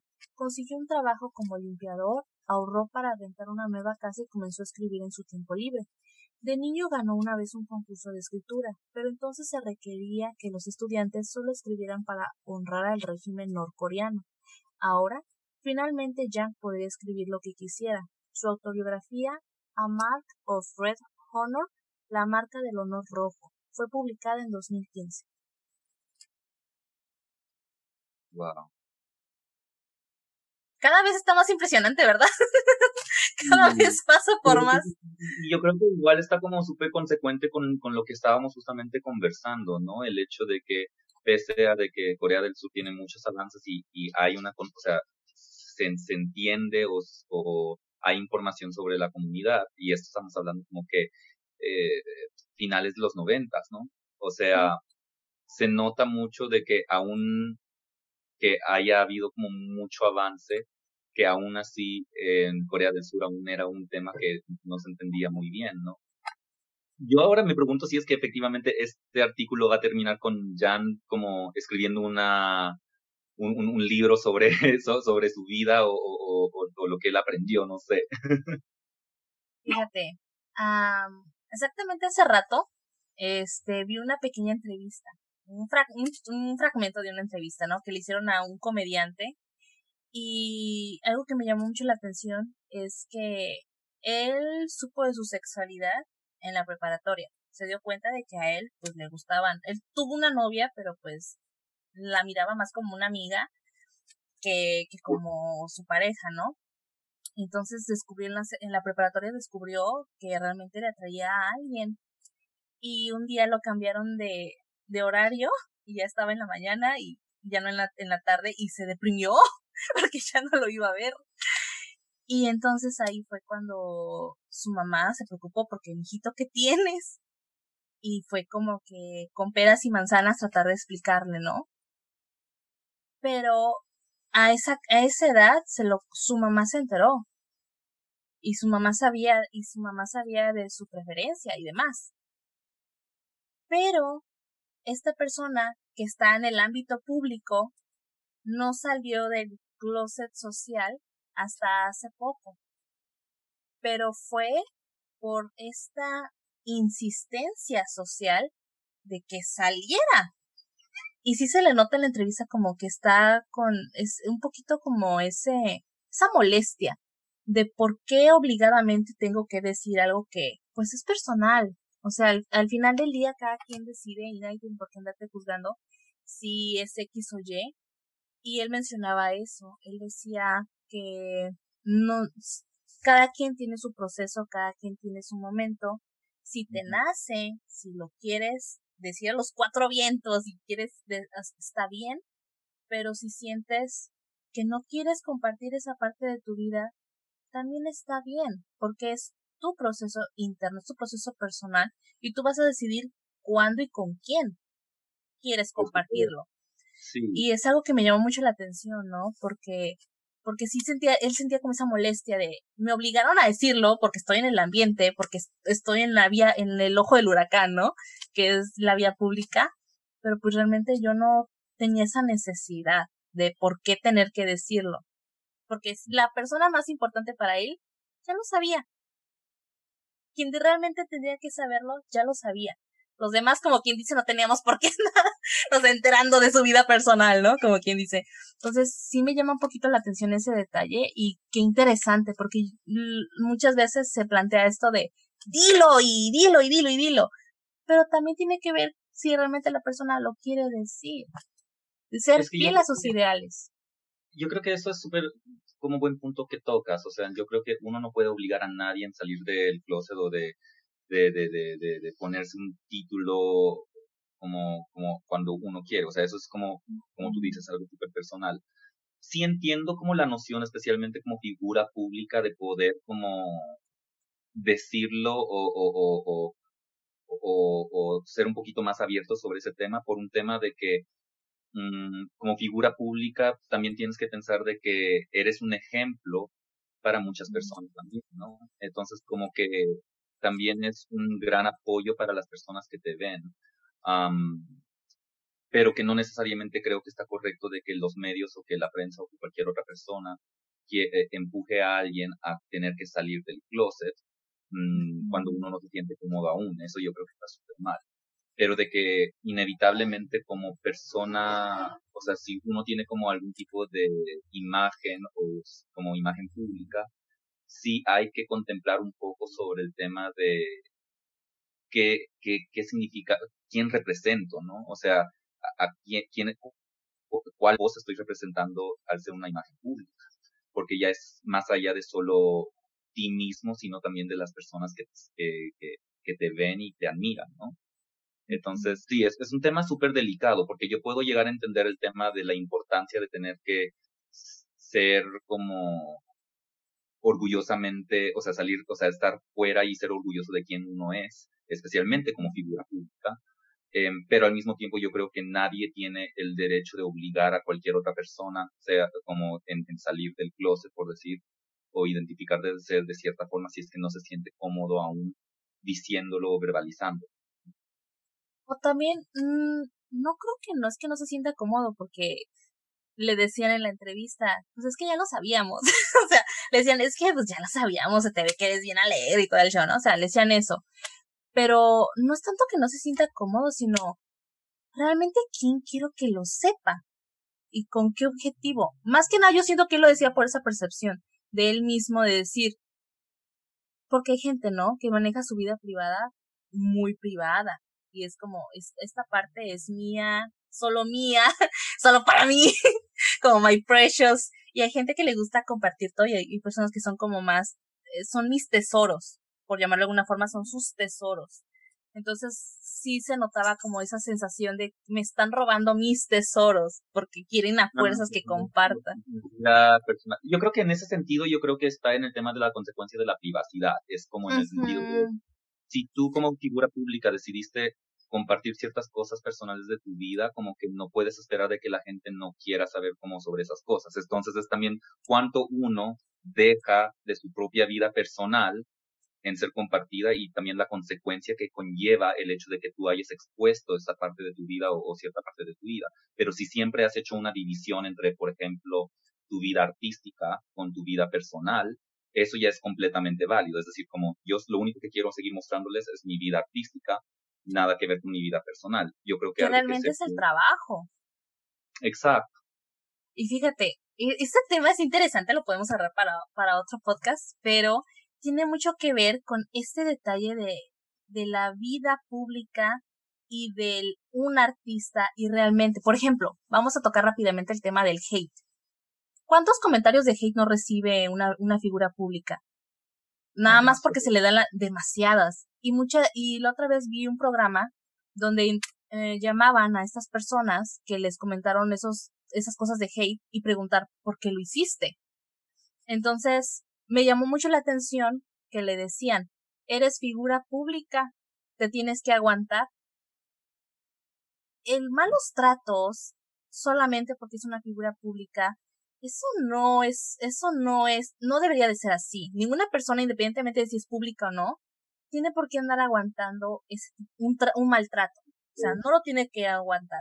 Entonces, es interesante esta fracción del tema, por eso te digo, es para ampliarlo más adelante, porque sí, es muy interesante esas pequeñas líneas, ¿no? Entre realmente, ahora sí como, entre realmente qué sí y qué no. O sea, y qué realmente es tan válido y qué no es tan válido. Porque sí, la gente es pública, lo entiendo, pero volvemos al, al inicio. Una cosa es el trabajo y otra cosa es la, la vida personal de del, del artista en, en, en cuestión, ¿no? Que muchas veces se dice eso con los influencers cuando están comiendo y que, ay, me das un autógrafo, una selfie y demás, ¿no? Y es como que, por mí estás donde estás. y te quedas como, a ver, espérate. O sea, el trabajo lo llevó a donde está, pero esos momentos son personales y no tienen nada que ver con el trabajo. Entonces, es, es como esa pequeña línea de qué realmente sí, qué realmente no. Y esto va con los artistas de, de K-pop también. Hace poquito, perdón, hace poquito vi un artículo acerca de la SM que ya iba a empezar a demandar a todos esos SASEN o todas esas personas que están hostigando a sus artistas y a las familias de sus artistas. Porque mencionaba eso. la vida privada de los artistas es su vida privada y no tienen por qué tocarla, no es parte de su trabajo. Completamente. Es que yo creo que es ahí cuando uno dice como cuánto de tu trabajo uno puso, o sea, por ejemplo, es que yo lo digo en el sentido de que si tú ves, por ejemplo, a las Kardashian, ¿no? Kim Kardashian, lo que sea, su trabajo mezcla su vida personal porque eso es lo que están mostrando finalmente. Sí, lo que están vendiendo. Exacto. Entonces, finalmente, si alguien va a hablar sobre la vida personal de ellos, ya es válido porque tú mezclaste tu trabajo con tu vida personal. En el caso de estos artistas que tú dices, por ejemplo, como un cantante, etcétera, que una cosa es la, la música y su, su, su rol como idol. Como Luis Miguel. ¿no? Yo creo que ahí es donde eso sí está como bien dividido. Y en cuanto al tema del comentario, como tú, como lo que dijiste, como no, es que tú eres figura pública, entonces tengo el derecho de decir algo. Yo creo que eso es una excusa, porque básicamente no importa si tú estás detrás de una pantalla o lo que sea, lo que tú dices es como si tú estuvieses al frente de esa persona y le estás diciendo eso en su cara. Entonces, para mí, yo creo que mucho de ese hate pasa porque hay mucha inconsciencia de la gente que no, no entiende o no tiene esa conciencia de decir como, no, es que aunque sea un texto y sea como un perfil que dice como Apple Tree y no es mi nombre, sigue siendo tú. O sea, eso sigue siendo, es tu representación digital y por qué dirías algo digitalmente que en la vida real no serías capaz de decírselo en la cara. Entonces, yo creo que pasa mucho eso con, con, con los usuarios o los haters que, que no hacen esa distinción. Es decir, como de que fácil, o sea, no, más que nada como que no, comprenden el poder, ¿no? No comprenden el poder de sus palabras. Y que hay gente que, que, o sea, que cualquier persona que tú ves en línea o lo que sea sigue siendo una persona real, o sea, eh, siguen teniendo sentimientos, siguen viendo esos comentarios y siguen teniendo sus inseguridades y muchas cosas que les pasan en la vida. Entonces, es, yo creo que eso es ya un tema de conciencia de, de identidad digital, de que nosotros en los medios digitales seguimos siendo nosotros, no dejamos de ser nosotros. Entonces yo creo que eso en cuanto al tema del, de, lo, de lo del hate, pero en cuanto al tema de lo del trabajo, sí, yo creo que cuando tu trabajo está dividido con tu vida personal, no hay por qué alguien debería estar como exigiendo cosas sobre tu vida personal. ahora, si tú decidiste mezclar tu vida personal en tu trabajo, yo creo que eso también hay una consecuencia, ¿no? En el tema de tú te expusiste, tú abriste las puertas de tu casa para que puedan decir algo sobre eso. Eh, muy distinto es, por ejemplo, sacar una canción y que haya gente que diga como sí, yo puedo como identificarme con esto. Y haya gente que simplemente diga como no, es que para mí como que muy nada que ver, ¿no? O no me hago, no, no conecto, no, no, resuena, no, no suena conmigo. Y eso yo creo que es súper válido, siempre y cuando no sea un ataque característico o simplemente un comentario no constructivo, como tú dijiste sobre el tema de por el celos, ¿no? O que vienen como de otra, de otra raíz y no en verdad en algo constructivo. Sí, porque en gustos se rompen géneros, ¿no? O sea, tenemos gustos diferentes y ahora yo también me pongo a pensar, ya para cerrar ese, ese, ese tema, en nuestro tiempo es valioso. nuestro tiempo es muy valioso y gastarlo en comentarios de odio, si algo no te gusta, ni lo pelis. no, no, no gastes tiempo, ni tiempo ni energía, o sea, yo siempre he pensado eso, tenemos el tiempo con tantas cosas que hacer como para gastarlo en mala energía, en malos comentarios, como que no, no tiene caso, no tiene sentido. Si luego no te gusta, pasa de largo y ya. No ocupas ni amargarte ni amargarse. No, sí estoy de acuerdo. Muy bien. Encontrar el amor. Tomó un largo tiempo antes de que Yang se arriesgara a tener una cita. El año pasado, con, 62 años, Jan conoció a Min Su, el dueño de un restaurante en un sitio de citas. Cuatro meses más tarde, Jan viajó a la nación que conocía como el País de los Lobos, el término despectivo de Pyongyang hacia Estados Unidos. Pero cuando Jan vio a Myung So, esperándolo en la sala de llegada, su corazón se hundió. Min So Llevaba pantalones cortos y gorra, y dice Jan que esto le decepcionó. Al ver cómo se vestía, asumí que era un hombre maleducado y brusco, dice Jan. El confinamiento por coronavirus les dio espacio para conocerse mejor. bebiendo vinos y organizando picnics. Cuanto más le conocía, más podía ver su buen carácter. Aunque es ocho años menor que yo, es el tipo de persona que primero se preocupa por, por los demás. Tras dos meses, Minsu decidió proponerle matrimonio. Ahora Yang está finiquitando sus documentos para probar que su matrimonio en Corea del Norte está terminado y esperan casarse a finales de este año. Siempre me sentía miedoso, triste y solitario cuando vivía solo. Soy muy introvertido y sensible, pero él es una persona optimista. Somos buenos el uno para el otro, dice.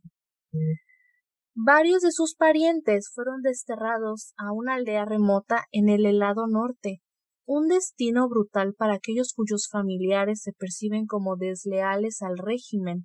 Seis de sus familiares murieron de hambre y enfermedad, incluida su madre y cuatro de sus hermanos.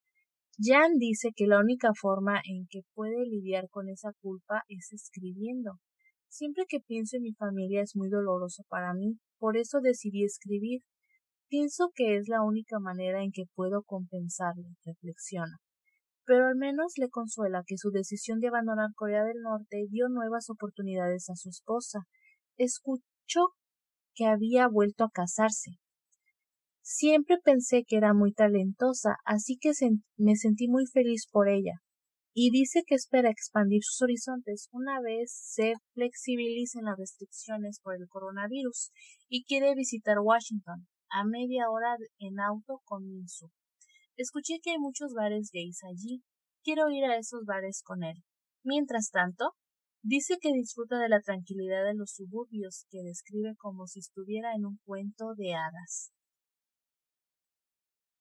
Ay, pero me gusta que me gusta cómo terminó el artículo. Yo creo que terminó como happy ending dentro de todo. Sí, dentro de todo, porque vivió una vida muy intensa, o sea, todo lo que su travesía ya, ya el, el hecho de solo escapar Corea del Norte es como toda, o sea, yo creo que con eso solo ya puedes como escribir todo un libro, pero el más, más, más encima el hecho de haber llegado a Corea del Sur y como que darse cuenta de, de, de, de, que es parte de la comunidad y como que haya como pasado por esos fraudes eh, durante ese proceso de, de, autoconocerse, ¿no? O sea, yo creo que en verdad ha tenido una vida súper dura, pero me alegra mucho saber de que al menos como tenga... Tuvo su happy ending, ¿no? Como dice al final del artículo. Sí. Aunque creamos de que la lucha ya está como vencida o ya está como ganada, eh, hay mucho aún que educar y concientizar y, y que yo creo que lo bueno es de que al menos con la globalización de hoy y todas las plataformas y la conectividad que tenemos, con el mundo, yo espero de que podamos poder, poder llegar a como a un punto en la cual no haya un país en la cual siga castigando el hecho de ser parte de la comunidad, ¿no? Ah, yo creo que esas serían como las últimas palabras que tengo al respecto. Fíjate, yo resaltaría el tema de las relaciones humanas, no son fáciles, para nada, y qué curioso, ¿no? Que esto del coronavirus, que para algunos fue tan caótico y fue así como que ya sáquenme de aquí. En el caso de él, fue la oportunidad perfecta para conocer a él, porque lo había prejuzgado como que, ah, de ser un gruñón y demás. Pero con este tema se dio la oportunidad de conocerlo y ver sus bonitas cualidades. Entonces, muchas veces estamos en esa misma situación, ¿no? Que juzgamos a la gente, nada más por la apariencia, y no nos damos el tiempo de conocer a la gente por sus bonitas cualidades. Entonces, algo que yo podría, podría mencionar de, de, esto final es eso, darnos la oportunidad de conocer a las personas, no solamente por una fachada, no solamente por lo que nos hayan dicho, porque muchas veces pueden inventar historias sobre una persona y realmente no sabemos quién es esa persona. O sea, tenemos que darnos el tiempo de nosotros mismos darnos una idea de cómo es la persona, conociéndola. Es la única forma. Nunca el que te vengan a decir cuentos de alguien va a ser la respuesta, ni la, ni las apariencias. Como bien dicen, ¿no? Las apariencias engañan. Entonces, hay que darnos esa oportunidad. No, sí, yo creo que estoy súper de acuerdo con lo que tú dices y yo creo que también al darnos esa oportunidad es como también nosotros logramos a, aprender más de nosotros mismos. Es a través de aprender, o sea, dándonos la oportunidad y el tiempo de, de conocer a otra persona y aprender de esa persona, yo creo que también aprendemos cualidades propias que nosotros no nos damos cuenta.